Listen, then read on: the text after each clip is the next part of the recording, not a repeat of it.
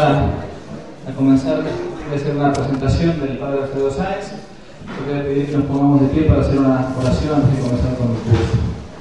En el nombre del Padre, del Hijo y del Espíritu Santo. Dios te salve María, llena eres de gracia, el Señor es contigo, bendita tú eres entre todas las mujeres y bendito es el fruto de tu vientre Jesús. Santa Dios,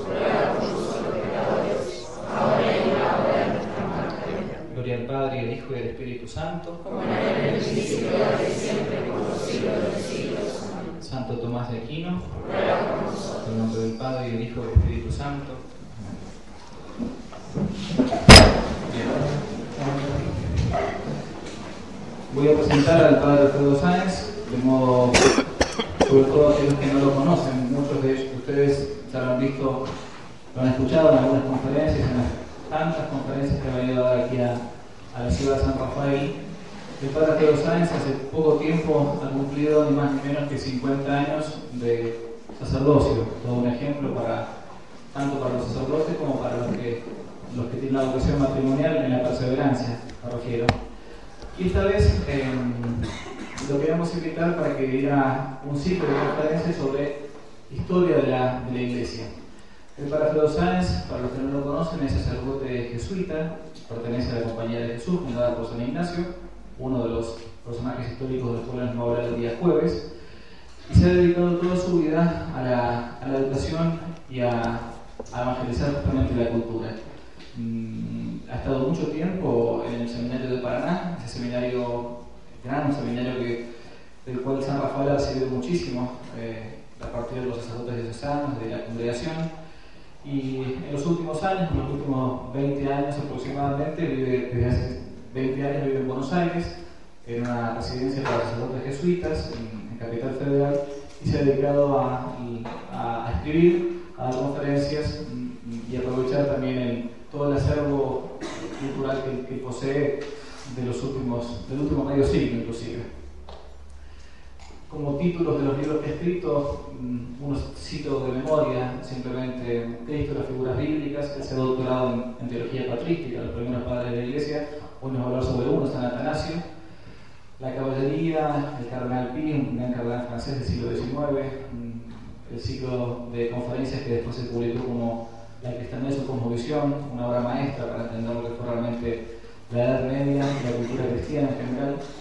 Y por último, lo que nos ha dejado hasta ahora, lo último que he escrito, es el ciclo de la nave y las tempestades. La iglesia es como, una nave que a veces atraviesa a lo largo de la historia varias tempestades, varias crisis. Yo le he pedido que, que en el caso de estos cuatro días que va a dar aquí en San Rafael, intentase hacer un resumen de esa obra monumental como casi una historia de la iglesia ha hecho a partir de las crisis, y va a tocar cuatro temas con cuatro personajes. Hoy voy a comenzar con, una, con la herejía del arrianismo, una herejía muy muy difícil que sufrió la iglesia en el siglo IV después de Cristo, y como una de las figuras mmm, que va a tocar justamente hoy, San Atanasio, un gran obispo, va a contrarrestar ese, ese fenómeno. El día de mañana, Dios mediante, va, a tratar acerca de la invasión de los bárbaros a Europa y cómo la iglesia, por medio de la caballería y un, gran santo que fue San, Bernardo, catequizó, cristianizó ese, ese movimiento incluso pagano.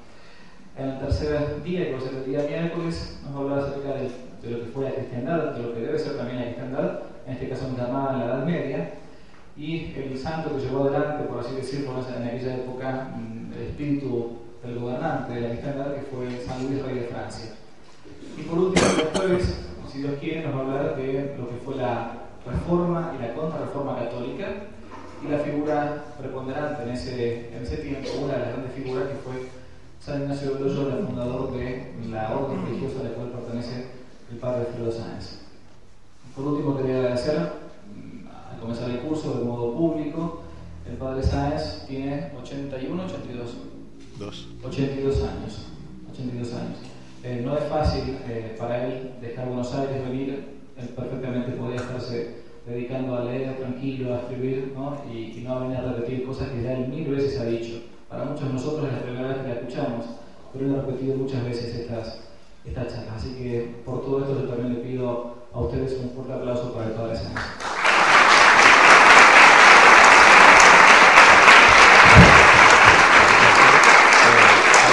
para terminar la primera parte. Hola, Lucía, 10 minutos antes.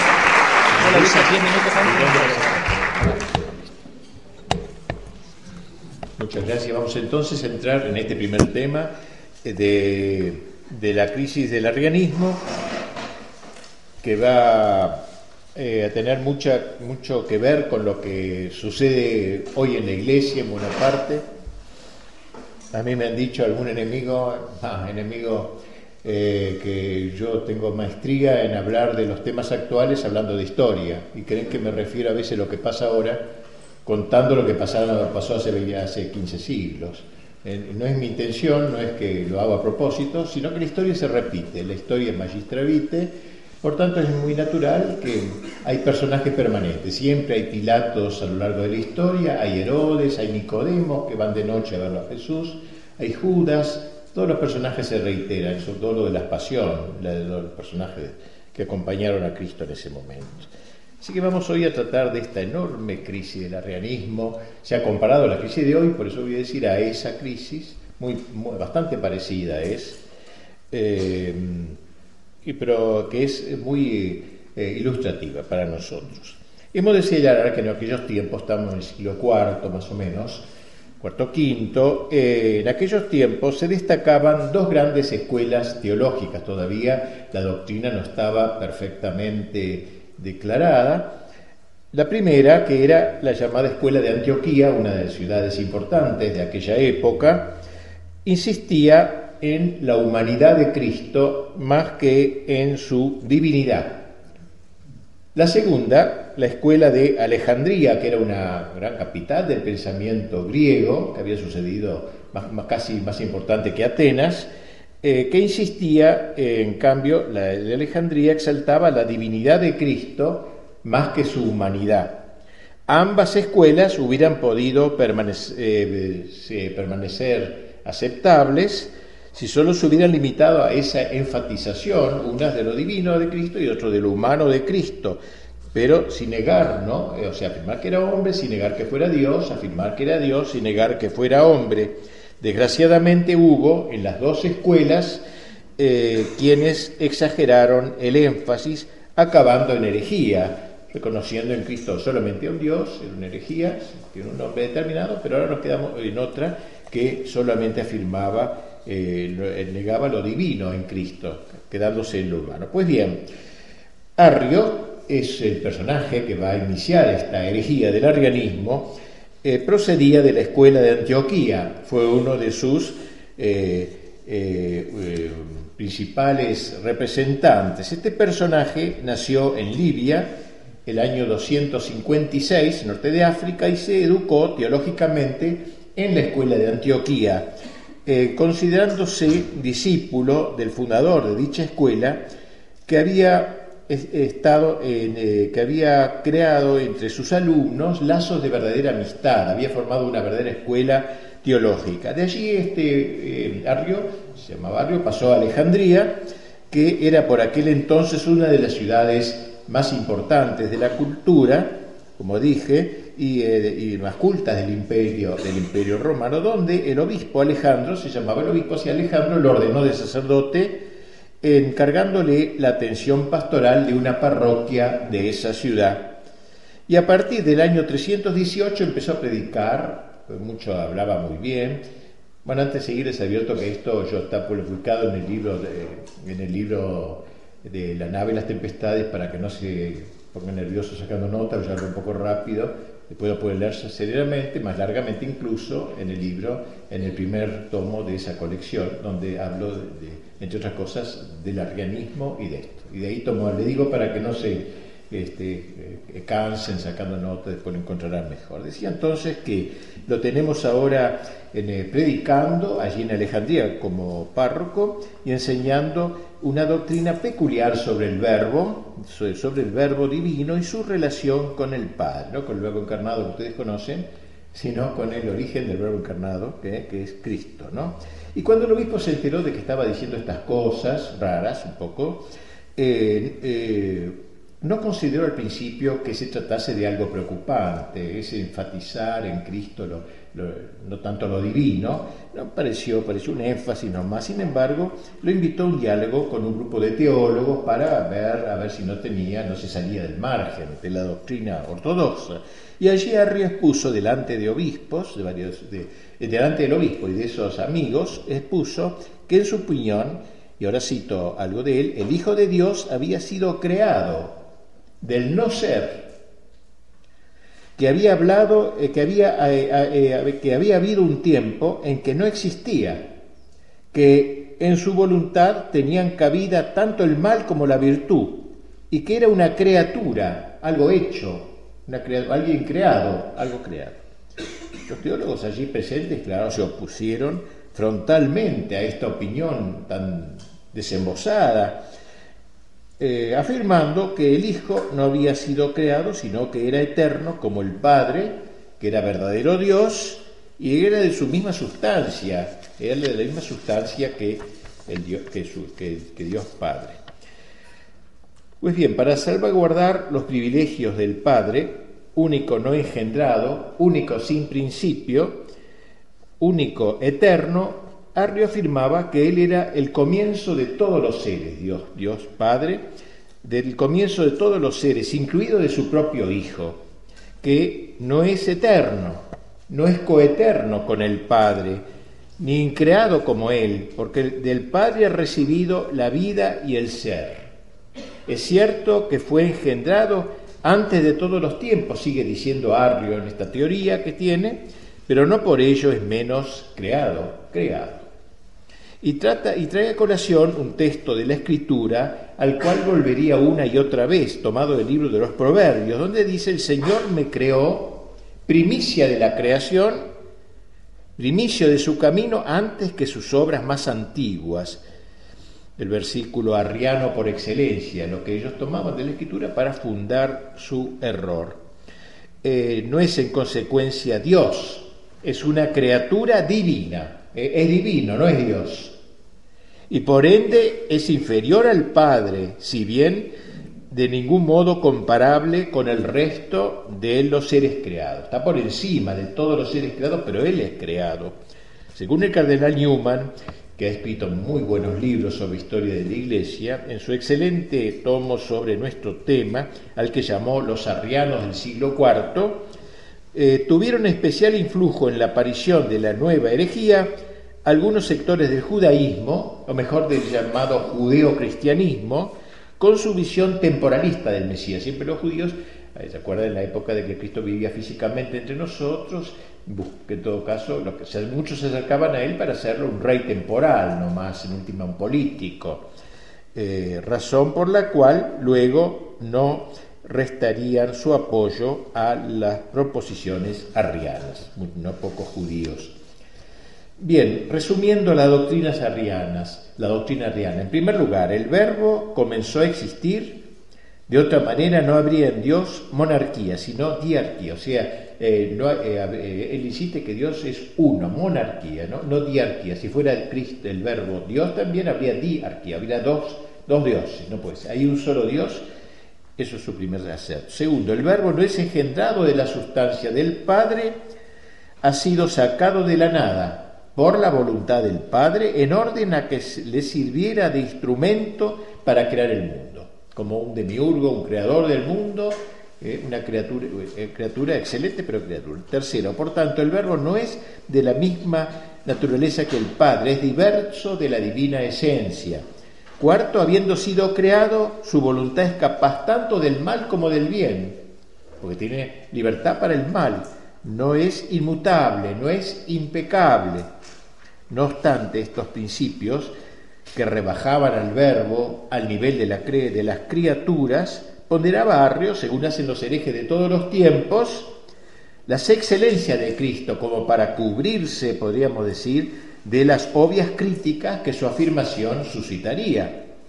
No es Dios, es un hombre, decía, pero qué hombre, un gran hombre, eso sí, eh, era un hombre eximio su dignidad es la más alta después de Dios. Como primogénito de las criaturas está por encima de todo lo creado. En el curso de su vida llegó a un grado de virtud tal que mereció el título de Dios. Era tan divino que algunos lo llamaban Dios, de divino que era, pero nunca era, no era Dios. Bueno, cuando el obispo Alejandro, que era un gran hombre, era un hombre muy bueno, inteligente y muy bueno, un pastor, conoció bien lo que se escondía tras esta doctrina, entendió que trastornaba por completo el dogma católico, renovando aquella opinión gnóstica, o sea, de otros grupos heréticos del demiurgo, o sea, de alguien inferior a Dios, un intermediario entre Dios y la creación, él también creado, ¿no? sublime, que ya existía esa idea. Por lo demás, eh, tanto el Evangelio como el mismo cristianismo quedaban destruidos, destruidos, eh, pues si el verbo no era Dios, Cristo no hubiera podido redimir al mundo, dijeron ahí los teólogos y el, su obispo Alejandro. Si el verbo no es el Hijo de Dios, ¿cómo al encarnarse hubiera podido realizar la redención de la humanidad?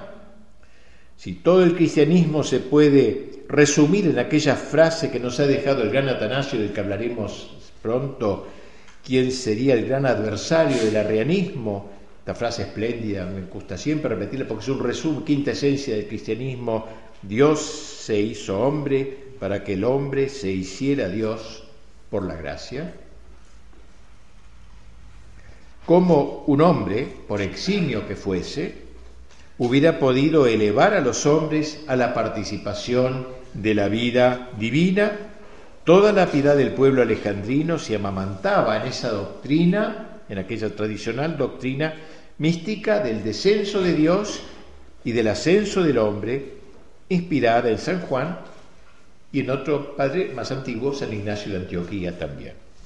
El error de Arrio no sólo era gravísimo, sino que para colmo resultaba atrayente, atrayente. El mismo Arrio era cautivante, era simpatiquísimo, era comprador realmente. Inteligencia, su capacidad para convencer, atraían a la gente, sobre todo en los círculos intelectuales. Era, era, era, quedaba bien, digamos, seguirlo, era una cosa distinguida. Y ello hacía el error más peligroso, porque en verdad el errenismo no era sino una racionalización del misterio fundamental de nuestra fe, el misterio de la encarnación, al tiempo que una rebelión contra ese dogma y de paso contra todo el orden sobrenatural. Era muy grave, no liquidaba todo el orden sobre la doctrina de la Iglesia se mostró clara desde el principio. Cristo fue sin duda un hombre como nosotros, semejante en todo, menos en el pecado, tal cual lo reconocieron sus mismos contemporáneos, pero también era Dios, no meramente un hombre divinizado, era plenamente Dios y plenamente hombre. Como ello resulta incomprensible la razón, fácilmente se tiende a racionalizarlo el herrenismo no, podría, no podía concebir la unión de lo infinito con lo finito, del Dios omnipotente y del ser humano limitado. Entonces solo quedaba reconocer que Cristo había sido un gran hombre, merecedor de honor y de gloria, pero que no tenía la plena naturaleza de la divinidad. Se le concedían atributos divinos, pero no la divinidad. El erranismo, repitámoslo, es un error típicamente racionalista brotado de la pretensión de querer ver clara y sencillamente algo que está más allá del alcance de la comprensión humana. Por eso decíamos que era un error fácilmente aceptable por el, el ambiente pensante de, la sociedad que siempre tiende a racionalizar el misterio, acabando por destruirlo. También los errores de Arrio fueron bien, eh, fue, eh, fueron bien vistos por no pocas mujeres piadosas, ya que Arrio no les disgustaba, mostrándose como un hombre austero, como una seta. El padre Arrio, ¿eh? porque recuerden que era sacerdote. En lo que toca al pueblo sencillo, por lo general más refractario al racionalismo, Arrio llegó hasta él también, según nos lo refiere un contemporáneo suyo, recurriendo a un estratagema a una estratagema consistente en vulgarizar su ideario teológico en, en versos, en versos populares, en coplas eh, y cantos sencillos que entonaban marineros, molineros y caminantes, según la profesión de cada uno, en orden a, ganar a los ignorantes también, por el atractivo de la melodía, la melodía atractiva y simpática que él eh, había preparado. No deja, eh, por, eso Atanasio diría en cierta ocasión, una frase muy linda, dice, hombre, este hombre dice, ha querido hacer un coro contra el Salvador. ¿Eh? Un coro, ¿no es cierto? Eh, no deja de ser curioso para nosotros que la gente sencilla cante ortodoxias o elegías. Entre nosotros no se dedica a eso en general. ¿no? Ahora suele preferirse otro tipo de cantos. Pero en aquellos tiempos más interesados que nosotros por los grandes problemas, la gente común se sentía atraída por las discusiones teológicas. San Gregorio de Nisa cuenta que los cambistas del mercado, en el tiempo de él, si se les preguntaba cuánto vale tal mercadería, ¿no? por ejemplo, o el valor de una moneda, respondían con una disertación sobre el engendrado y el no engendrado. no, es común en nuestros comercios este tipo de discusiones. Eh, eh, este, eh, así, este, en casa de un panadero, digamos, Dice, entras en casa de un panadero, decía Gregorio, eh, eh, este, y el padre te dice, es mayor que el hijo. ¿eh? En, las, termas preguntas, vas a una terma a bañarte y preguntas si el baño está preparado, te responde que el hijo ha nacido de la nada. O sea que te decide algo. O sea, era una cosa que había entrado en él. Porque sí que hombre atractivo, había llegado a todos los sectores sociales. Estamos así en presencia de una herejía que buscaba llegar al mayor número de personas posible. Hemos dicho que Alejandría eh, eh, tenía un obispo grande, Alejandro, eh, que trató primero de atraer a Arrio por las buenas.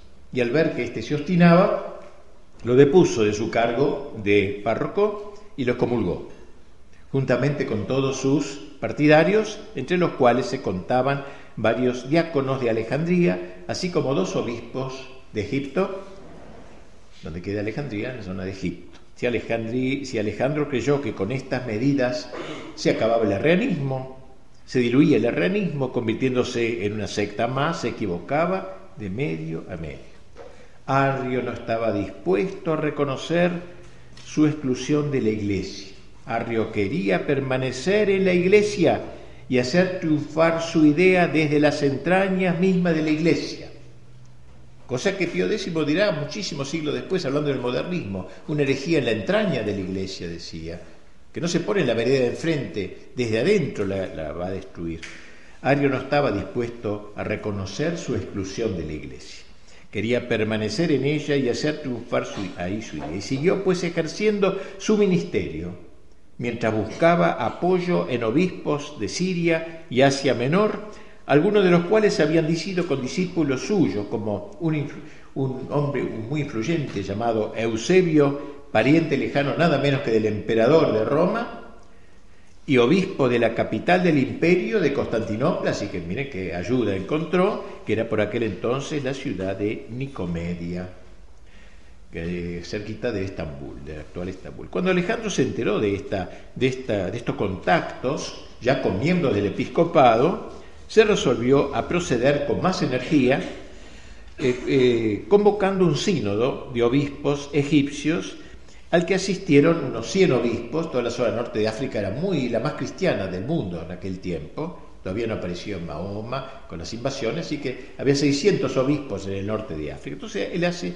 organizar un sínodo de obispos egipcios al que asistieron unos 100 donde se resolvió que Arrio y sus adeptos quedasen excluidos de la Iglesia por causa de, la, de su herejía que ataca a Cristo, así se dijo, que ataca a Cristo. Alejandro se dirigió luego a todos los obispos de la Iglesia en un documento donde se les comunicaba las decisiones tomadas por el sínodo y tras una breve exposición de las tesis arrianas se procedía a su refutación. Desde entonces, todo el oriente entró en erupción.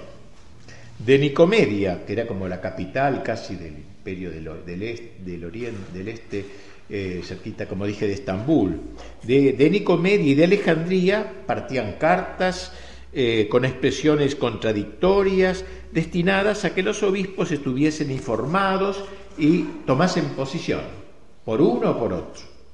Eh, Alejandro escribió no menos de 70 cartas. Nicomedia, donde se había alojado el sacerdote alejandrino para protegerse con el obispo de allí, se convirtió en el foco de la propaganda arriana.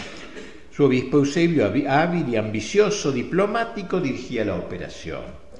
En carta circular a todos los obispos les pedía que readmitiesen en la iglesia a los expulsados de su comunión porque decía no eran herejes, eran ortodoxos, era la verdadera doctrina. Especialmente presionaba sobre Alejandro para que se aflojase, para que obrase de la misma manera, pero este se mantuvo en su posición y pasó a la contraofensiva, asegurando, también él en carta a los obispos, que Arrio y los suyos eran agitadores que despreciando la tradición apostólica, a ejemplo de los judíos, llevaban adelante la lucha contra Cristo y negaban su divinidad. Claramente, de manera más detallada, informó de todo al Papa Silvestre que estaba en Roma. Un espectáculo semejante, tanto los paganos como los judíos se mostraban felices al contemplar la división de los católicos, de los cristianos, al notar eso. Arrio por fin pudo volver a Alejandría sin temor a su prelado. Mientras tanto, el emperador era Constantino. Era Constantino, por otro lado, el que dio la libertad a la iglesia, pero un hombre de, ninguna formación, no estaba ni siquiera todavía bautizado, pero claro, era el emperador dueño ahora también del Oriente, porque estaba dividido en dos partes, pero ahora estaba unido, ahora este momento, se dirigió a Nicomedia, la capital de la Roma Oriental, donde se enteró por el obispo Eusebio de las controversias que agitaban Egipto. Él no entiende nada de esto, creado o no creado, el pobre era de buena voluntad, se había acercado al cristianismo, pero era un lío en su imperio, digamos. Eh, lo que más él eh, anhelaba era la unión de todos sus súbditos en una misma religión. Era simplote, digamos así, ¿no? Creía que no era cuestión. Así como había logrado la unión política del imperio, quería la unión religiosa, una especie de ecumenismo primordial. Y por eso no dejó de preocuparse de esta división doctrinal que se manifestaba cada vez con mayor virulencia en el Oriente y así eh, se dedicó a eh, intervenir en el asunto a la manera de un mediador, un mediador en orden a lograr la reconciliación de los dos bandos. En la mentalidad simplista de Constantino se trataba de discusiones de escuela. Un grupo piensa una cosa, pero todos son buenos católicos, son cristianos. ¿Eh? Discusión de escuela, por lo que creyó fácil una pacificación. Aflojen un poquito cada uno, etc. Lo primero que hizo fue mandar una carta a Alejandro, el patriarca de Alejandría, exhortándolo a que hiciese todo lo posible para superar estas divisiones. Luego envió a, Ocio, obispo español de Córdoba de España y consejero suyo en los asuntos religiosos, hombre de entera confianza, con varias cartas para Alejandro y para Arrio, eh, encareciéndoles la necesidad perentoria de ponerse prontamente de acuerdo. En una de esas misivas, común Alejandro y Arrio se mostraba igualmente severo para con ambos por haber hecho esta polémica, haber iniciado esta polémica este, en el imperio. Entonces, se notaba la superficialidad de este hombre de entender la verdadera esencia de la Iglesia y más aún del significado de la figura de Cristo, así como su desconocimiento de la verdadera situación, en la idea de que ella podía remediarse con un mero llamado a la reconciliación de los dos contendientes. El arrianismo no era para él sino una vana disputa de palabras. Eh, y la paz del imperio valía más que una de esas sutilezas. No se daba cuenta que detrás de las palabras lo que estaba en juego, era simplemente la supervivencia misma del cristianismo. Al llegar el obispo Ocio, que no era mal hombre, eh, ya veremos después, Al llegar, digo, a Alejandría y entablar las primeras conversaciones, entendió rápidamente que el camino previsto por el emperador para la solución del, del litigio, que incluía la reconciliación de Arrio con su obispo y la suspensión de toda polémica pública sobre el punto en cuestión, era totalmente inviable. No se podía. De hecho, no bien llegó Ocio, Arrio abandonó Alejandría, digamos, Alejandro, por su parte, le pudo demostrar fácilmente al consejero religioso del emperador que el asunto era de índole teológica y debía ser dilucidado en el campo de la doctrina, no de la política. Ocio debió volver a Nicomedia para informar a Constantino, al emperador, del fracaso de su misión. Conversando sobre ello, pronto llegaron ambos a la conclusión de que solo había una manera de restablecer la paz de la Iglesia y era convocar a la totalidad del episcopado a un gran concilio que, tras serias deliberaciones, pronunciara con un fallo obligatorio en la materia disputada, un concilio doctrinal. Muy probable que fuese el emperador quien tuvo la iniciativa de dicha, de dicha solución, se le ocurrió eso. Dirigióse entonces Constantino a todos los obispos del imperio, convocándolos a un concilio. Este se realizó efectivamente en el año 325 en una pequeña población de Nicea, que se llama eh, de Nicea, eh, no lejos de Nicomedia, pueblito cercano, y fue el primer concilio ecuménico de la Iglesia Católica, concilio de concilio universal, eh, que eh, congregó a más de 300 obispos, en aquel tiempo era mucho, de todo el mundo, si bien en su mayoría eran orientales, o sea, la parte del imperio del Oriente. Para que asistiese el mayor número posible, Constantino había tomado todos los recaudos conducentes, no solo puso a su disposición las postas imperiales, sino que también se encargó de los gastos del viaje y la estadía en el lugar de reunión. Antes que llegase el emperador, y se abrieran las sesiones, Arrio comenzó a exponer en grupos, Arrio era un puro sacerdote, un sacerdote común, eh, sus ideas, que sonaban como blasfemas, ¿no? sonaban como una blasfemia para tantos. El partido de los arrianos, que eran unos 22, tenían por jefe a Eusebio de Nicomedia, hablamos de este señor antes, de donde les vino el nombre de Eusebianos, también se lo llamaron. Los obispos católicos entendieron que si querían defender eficazmente la doctrina de la Iglesia, debían refutar los sofismas de los arrianos con un lenguaje preciso y contundente. Los arrianos decían, el Hijo proviene de la nada, a lo que le respondían, no señores, el Hijo procede del Padre. Sin duda que sí, replicaban los eusebianos, puesto que todo viene del Padre. Como se ve, esquivaban el asunto recurriendo a expresiones ambiguas. Tampoco faltó en estos prolegómenos así como luego en el transcurso del concilio el triste espectáculo de intrigas eh, y calumnias e incluso de panfletos anónimos. Cuando Constantino se enteró de eso, tras, tras hacerlos conocer a los interesados, los hizo quemar delante de ellos todos esos panfletos, al tiempo que exhortaba a los obispos a mantener la armonía, dedicándose de lleno a la misión que les había llevado a Nicea. La sesión de apertura se realizó en, mayo del año 325 con extraordinaria solemnidad. Nunca había habido un concilio. Eh, como la, iglesia del pueblo de Nicea era demasiado pequeña para, para los actos del concilio, el emperador puso su propio palacio, el propio palacio de la ciudad eh, a disposición de los obispos durante todo el tiempo que durasen las sesiones. La inauguración fue solemne en la sala Gran Palacio Imperial, prelados ocuparon sus puestos, a ambos lados del recinto, aguardando con expectación la llegada del emperador. Piense que las persecuciones habían durado hasta, hasta Constantino, así que eh, este, eh, estaba tensa la situación, para quien se había reservado el emperador un sillón, un sillón dorado. Gran impresión causó el ingreso de Constantino, entonces en el apogeo de su juventud y de su poder, vestido de púrpura, radiante de júbilo, por el éxito de la asamblea que él consideraba como un eh, símbolo de la unidad religiosa del imperio que él quería. Uno de los obispos pronunció una breve salutación y luego el emperador tomó la palabra para dirigir una locución en latín. En esa época sabía más que Cristina de lenguas, como para hablar.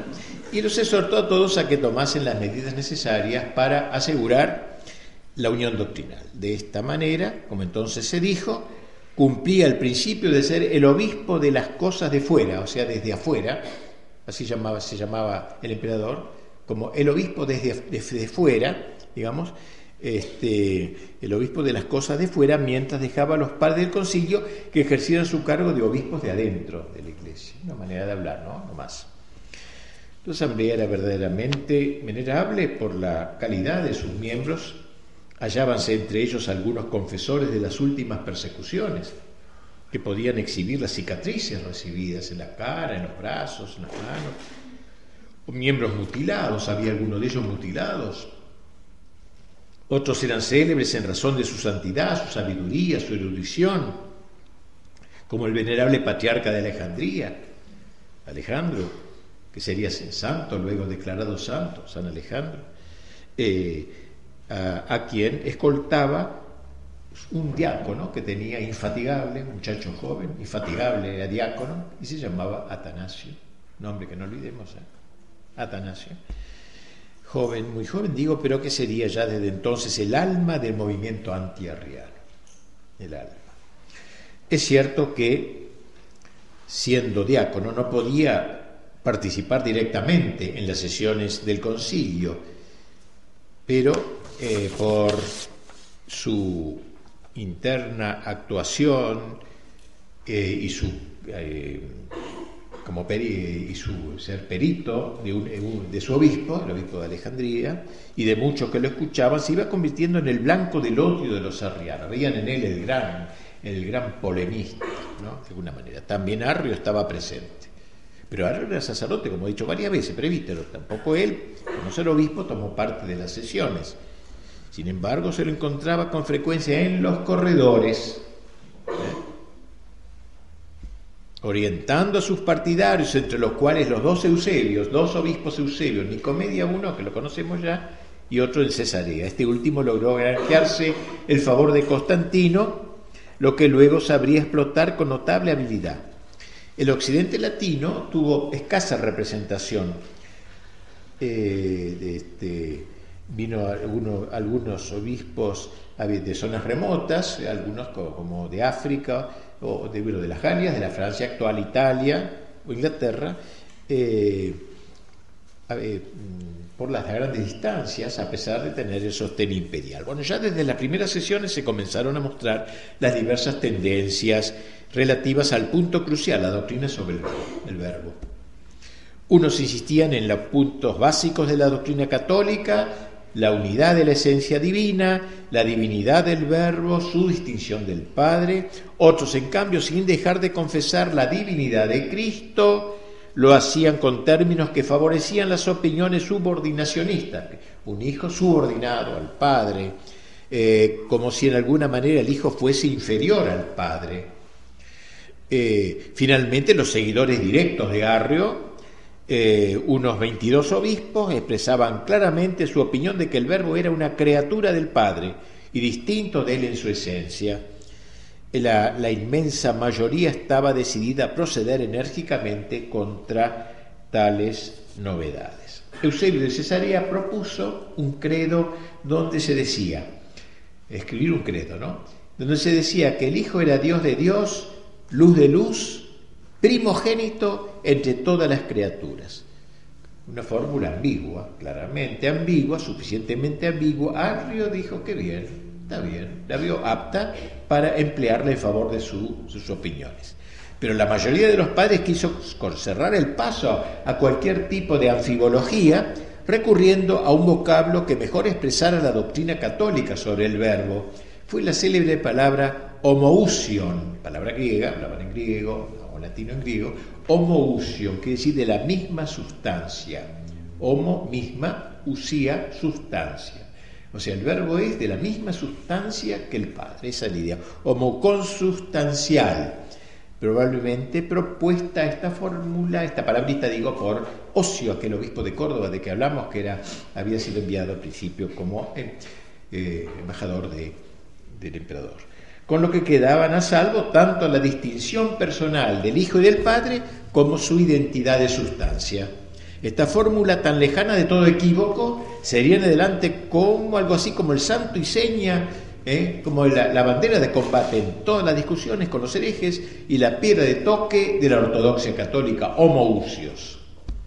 En base a la palabra homoousios se compuso un credo, el símbolo de Nicea, donde se resume la doctrina católica sobre el verbo genitum non factum consustancial en patri. Ustedes lo han rezado esto en castellano engendrado, no creado, ahora saben por qué se dice así, de la misma sustancia que el Padre, consustancial con el Padre, engendrado, no creado, engendrado desde la eternidad, no creado. Esto es contrario abiertamente, ¿eh? Ahora saben por qué dicen esa frase cuando rezan ustedes el credo. La cláusula final, contenía un claro repudio a la teología arriana, según se proclamó allí mismo de manera taxativa, a aquellos que dicen, Hubo un tiempo en que no fue, y antes de ser no era, y fue hecho de la nada, o a los que afirman que el Hijo de Dios es de otra sustancia o de otra esencia, o que ha sido creado, o está sujeto a cambio o mutación, a esos los anatematiza la Iglesia católica y apostólica. Esta exclusión de la Iglesia este, afectó en un principio solo a Arrio, a Arrio y a dos obispos amigos suyos, ya que fuera de ellos todos los demás, aunque eh, en su corazón fuesen arrianos, suscribieron el símbolo. Símbolo significa el credo, ¿no? Se llama símbolo de la fe. No en vano el emperador que hizo suyo el texto, porque dijo, bueno, se acabó el lío, él no entendía, no entendía mucho de estas cosas, pero bueno, ojalá a veces este, eh, comunicó que quienes lo rechazasen serían desterrados. O sea, al revés, se puso bien a favor de la ortodoxia ahora.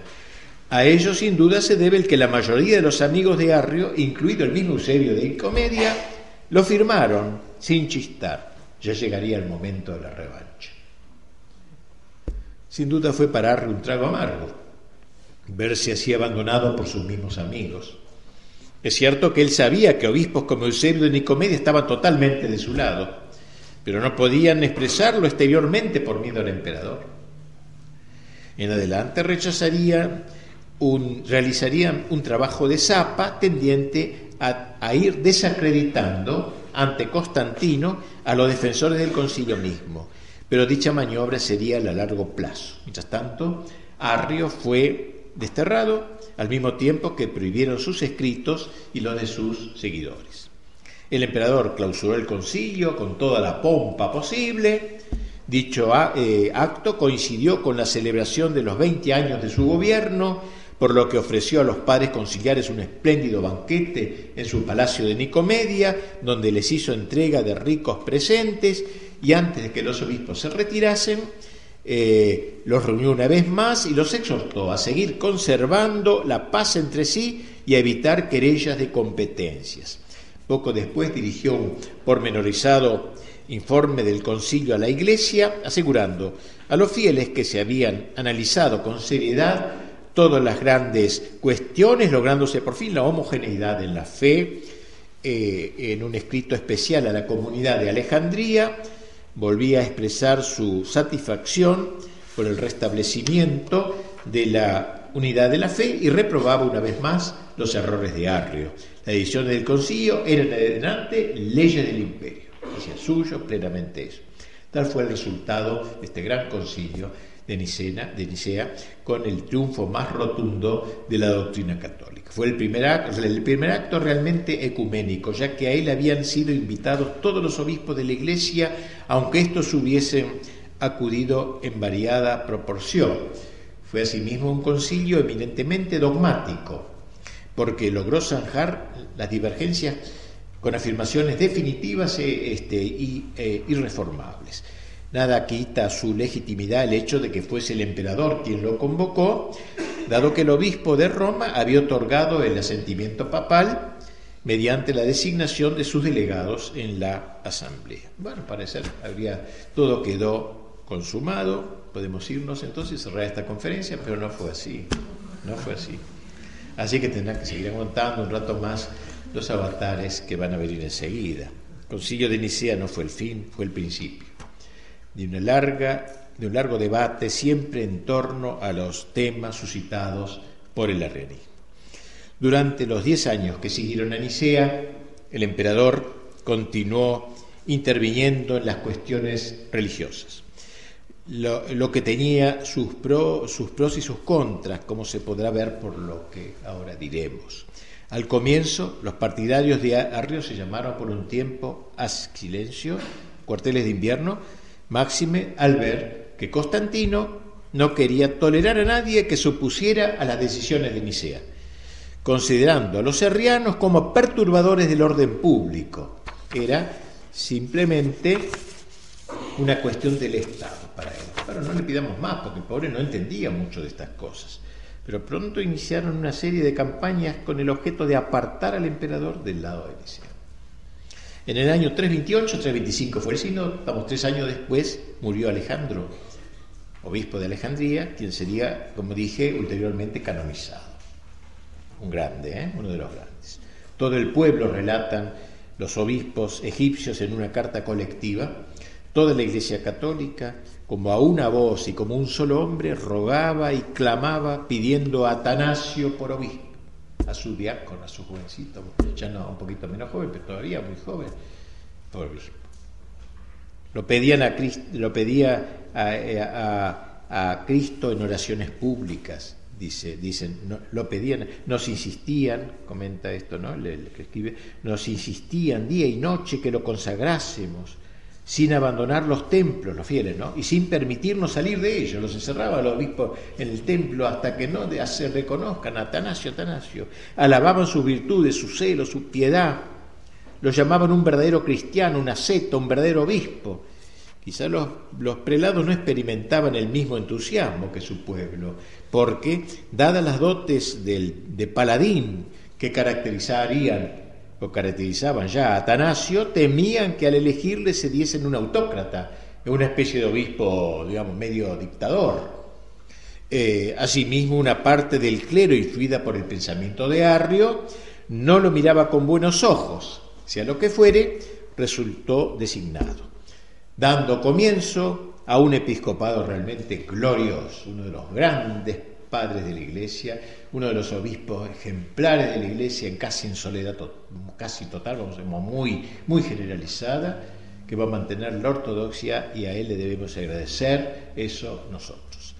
Año tras año visitaría hasta los últimos rincones de su gran diócesis, una de las, de las más grandes, este, una de las más grandes del mundo, visitaría a todos los pueblos este, y trataron y trató también de influir en el ánimo del emperador. Bien, estamos, lo tenemos entonces ya ahora a Atanasio conmigo. El hecho es que por decisión de Constantino volvió el primer Eusebio a su sede de Nicomedia precisamente el mismo año en que Atanasio fue consagrado obispo como era el alma del partido arriano, ya empiezan los líos, por poner un obispo en una ciudad tan importante, capital casi, Eusebio, escondía probablemente su organismo, no lo sé, pero bueno, como era el alma del partido arriano, desde allí se dedicó a reorganizar sus huestes y reanudar la campaña a favor de sus ideas. Es claro que aún no podía emprender una lucha abierta contra el, sínodo de Nicea, ya que eso lo habría malquistado con el emperador. Eh, lo que estaba realmente a su alcance era la tarea de ir desacreditando ¿eh? a las personalidades más destacadas de las filas ortodoxas. El primero contra quien arremetió fue el obispo Eustaquio de Antioquía, uno de los jefes del grupo niceno, haciéndole creer al emperador que era un obispo conflictivo, que era un hombre de dudosa moral, hasta eso, y que a veces había eh, permitido hablar mal de la madre del emperador. Miren qué chismerío empezar a contar, contarle eso al emperador. Constantino, muy molesto, sumamente molesto, convocó un sínodo de Antioquía, sede del pastor cuestionado, donde los obispos amigos de Arrio depusieron a Eustacio tras lo cual el emperador lo desterró a Tracia, que era el obispo bueno, ¿no? Lo desterró a Tracia y con él fueron expulsados ocho, obispos de la misma línea. Así que la cosa se empezaba a poner mal de nuevo. Viendo Eusebio su partido considerablemente fortificado, trató de lograr que Arrio regresase a Alejandría. Lo primero que hizo fue escribirle a Atanasio para que lo llamase de nuevo. Ah, bueno, iba a pedirle eso, ¿no? Pero le piden a Atanasio que lo reciba de nuevo, a lo que el santo obispo se negó de manera terminada, tenía parezca por acá. Y luego, juntamente con Constancia, logró que el emperador lo considerara a Arrio como si fuera víctima de odios personales. ¿Eh? Una víctima de odios personales, le tenían rabia y por eso lo atacaban, solicitándole que le diera una audiencia.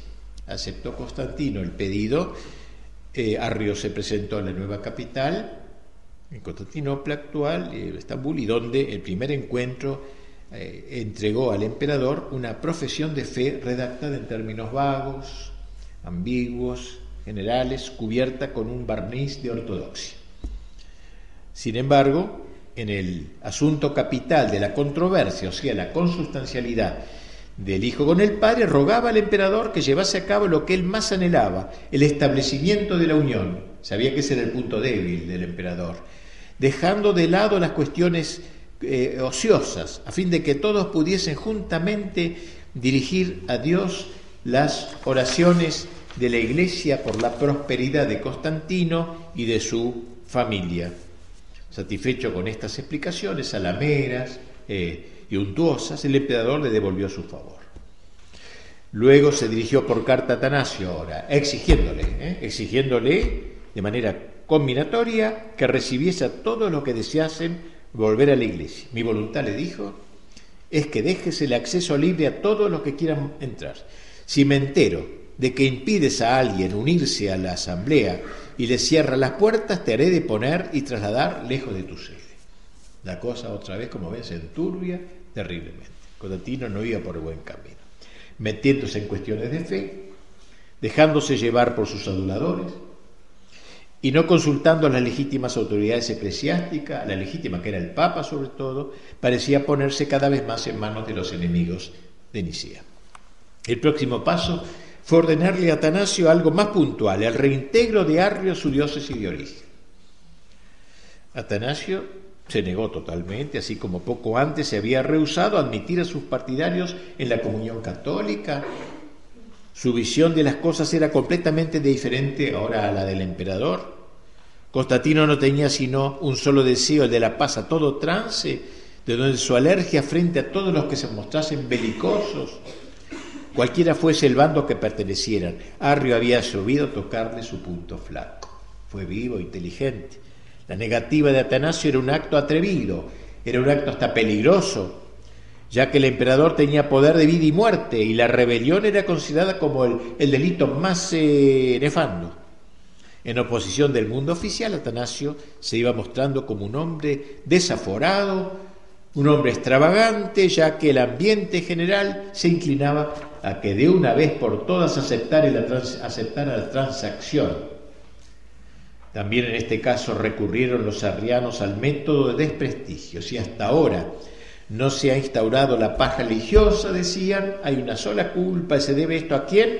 Al temperamento despótico del obispo de Alejandría, quien no vacila en apelar a los medios violentos para hacer triunfar sus intereses. Incluso se llegó a decir que había hecho asesinar a un obispo cismático por no, haberle querido, por no haber querido someterse. Cuando el emperador ordenó examinar el asunto apareció el supuesto difunto. Es como los desaparecidos de ahora que después aparecen, así.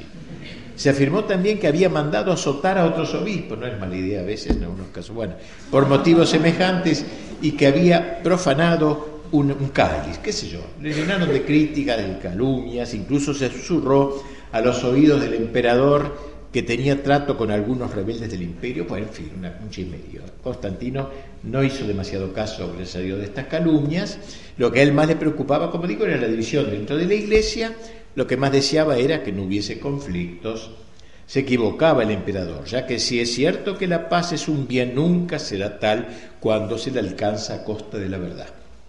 En la práctica, la política estatal fue haciendo que poco a poco disminuyese el número de hombres enérgicos pues están todos los que se iban encolumnando donde, al que tenía poder. No había tan ya cada vez hombres dispuestos a combatir por la ortodoxia.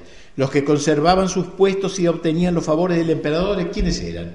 Los moderados, entre comillas lo digo, los, entre comillas, políticos, eh, diríamos hoy políticamente correctos, hombres honestos, a veces como Eusebio Cesarea, pero en los que un amor mal entendido de la paz o una ambición insaciable del poder hacían acallar con demasiada frecuencia la voz de la conciencia. Estos, de hecho, siempre se inclinaban a favorecer al erranismo, sobre todo si era mitigado. Tantas fueron, sin embargo, las inculpaciones, siempre reiteradas, contra el gran Atanasio, que al fin lograron impresionar a Constantino, quien se decidió a tomar cartas en el asunto Hacía poco había enviado una invitación a todos los obispos para que asistiesen a la ceremonia de consagración del Santo Sepulcro en la ciudad de Jerusalén. Con ese motivo les pidió que eh, se, se reunieran en la vecina ciudad de Tiro en orden a que de una vez por todas resolvieran el caso Atanasio. Ahora el caso era no Arrio, sino Atanasio. El caso Atanasio. Dicho sínodo que se celebró en el año 335, es decir, 10 años después de Nicea, 325, ahora 335, estaba tan dominado por el bando de los arrianos que solo admitió la presencia de adversarios del obispo de Alejandría. Un desastre. En lo que toca a Arrio, sobre la base de una entrevista que éste había mantenido con el emperador el año anterior, donde el hereje le entregó una confesión de fe que escamoteaba el tema, quedando Constantino con la impresión de que al condenarlo no lo habían entendido bien, el sínodo lo declaró ortodoxo y le levantó la excomunión que había recibido en Nicea, rogando al emperador que se le reconocieran, que, lo que se le reconocieran de nuevo sus derechos sacerdotales en un acto solemne. En lo que se refiere a Atanasio, como lo que buscaban era arrancar al emperador un decreto de destierro, Dejaron de momento otras acusaciones y lanzaron una nueva calumnia que pudiese impresionar a Constantino de manera decisiva. En aquellos momentos el imperio estaba eh, atravesando por una grave crisis de abastecimiento. Entonces le hicieron creer que Anastasio había sobornado, miren la crítica que le hicieron, nada que ver, ha sobornado a un grupo de, marineros egipcios eh, que le eran afectuosamente solidarios para impedir que el trigo fuese transportado a Constantinopla. Nada que ver con el tema. El emperador, furioso, indignado, pronunció contra Atanasio la sentencia de destierro.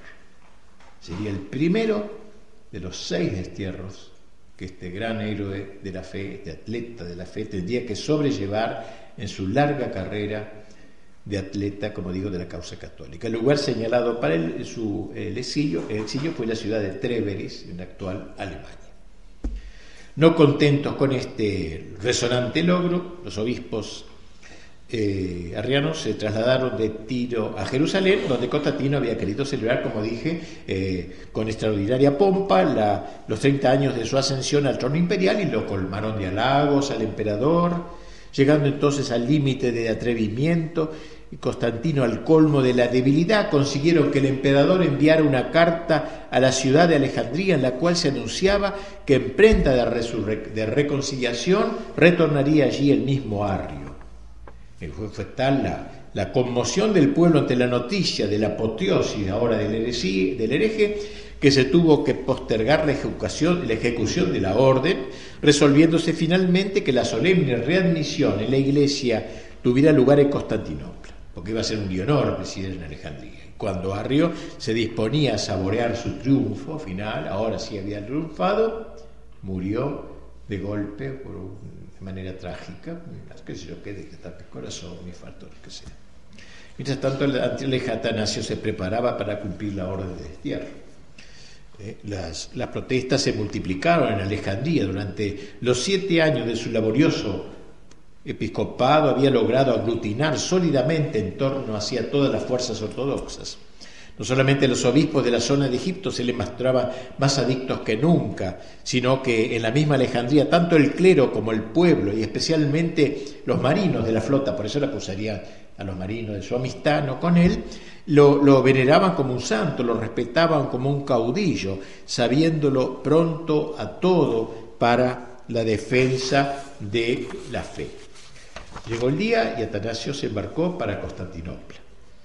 De allí se dirigía a, se dirigió a Treveris, lugar señalado para su destierro, su exilio, desde donde seguiría en estrecho contacto con sus fieles.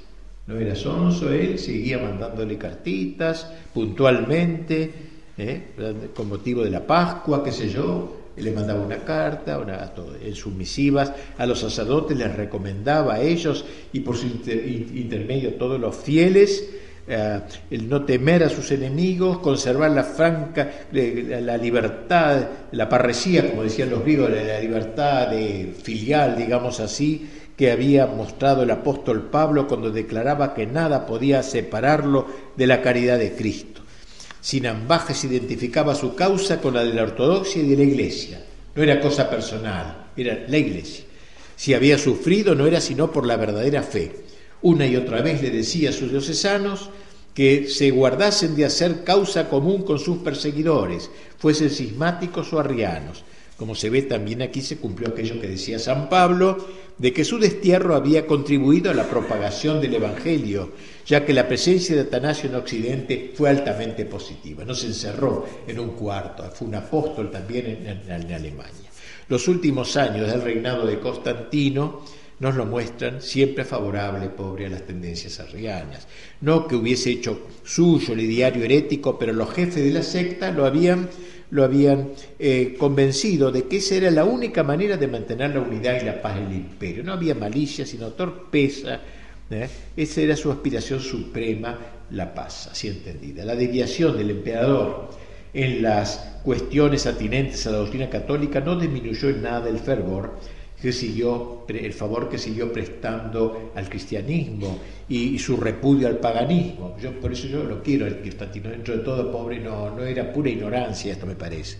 Precisamente en los últimos años de su gobierno, a impulso de su madre, la emperatriz Helena, Santa Elena, se llevaron a cabo grandes excavaciones en Jerusalén, que entonces este, eh, donde había vivido Cristo, y después de ímprobos trabajos se encontraron, como saben ustedes, creo, bajo el templo que los romanos habían levantado en honor a Venus, el sepulcro de Cristo y el sitio de la crucifixión, en cuya cercanía se halló la Santa Cruz.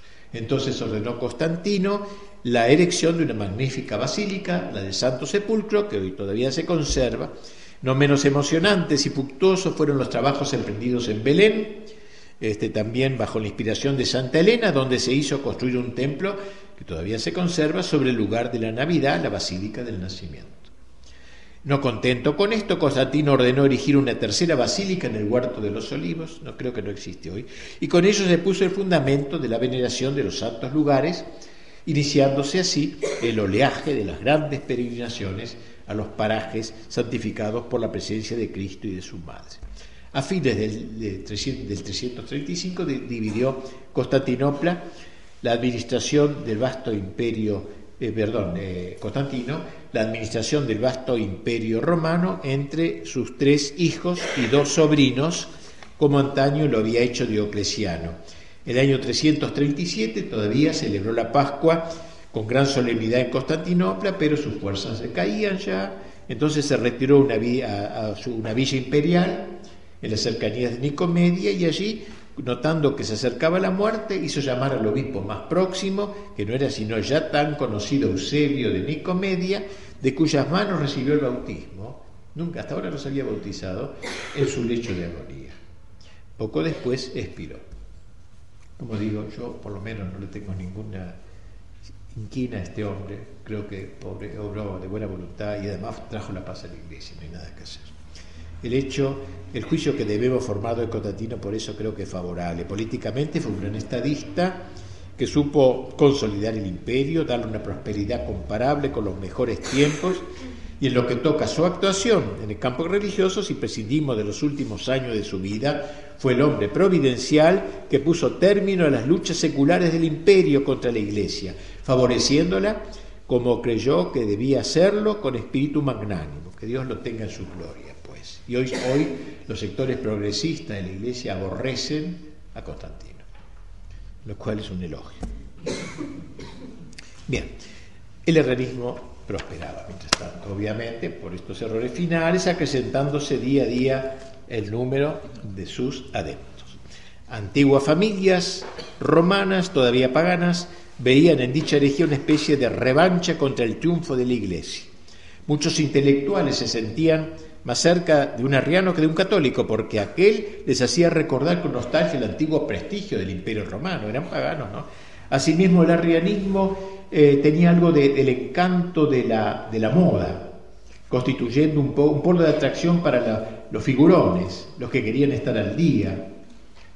Otro aliado de esa herejía fue el ejército, que si bien no contaba con numerosos efectivos, en la práctica era un elemento que vertebraba el imperio romano. Por aquel entonces se alistaban en sus filas muchos galos, españoles, etcétera, es decir, guerreros pertenecientes a los grupos llamados bárbaros, de que hablaremos mañana, creo. Por lo demás, la mayoría de la gente prefería seguir la tendencia de la corte, plegándose abiertamente a la nueva religión oficial, diríamos.